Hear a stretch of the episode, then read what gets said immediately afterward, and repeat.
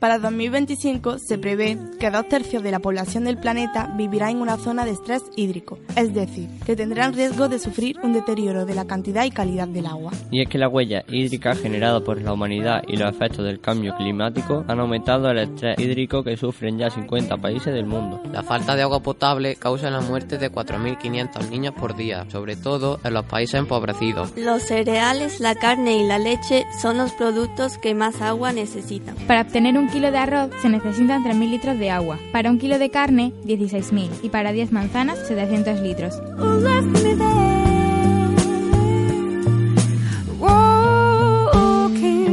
¿Cómo reducir la huella hídrica y ser consumidores responsables? Elige alimentos que se produzcan cerca de casa y sobre todo primando los vegetales sobre las carnes. Para ahorrar agua hay que prestar atención cuando nos duchamos, cuando lavamos la vajilla, cuando ponemos la lavadora que siempre esté llena o cuando hacemos uso de la cisterna. No la uses como papelera. Cierra los grifos siempre que no los uses. Mientras te enjabonas el pelo, te cepillas los dientes, mientras te afeitas. Dúchate en lugar de bañarte. Una ducha gasta un 50% menos. Coloca botellas llenas dentro de la cisterna y ahorrarás de 2 a 4 litros cada vez que la uses. Un grifo goteando puede suponer hasta 40 litros de agua al día. Riega tus plantas al amanecer o al anochecer. Evitarás que el agua se evapore antes de ser absorbida. Ahorrar agua no es solo importante para nuestro bolsillo, sino para un consumo más sostenible de los recursos del planeta. Para que seas consciente sobre la importancia del agua potable, debes saber que 783 millones de personas no tienen acceso a ella, más de 15 veces la población de España.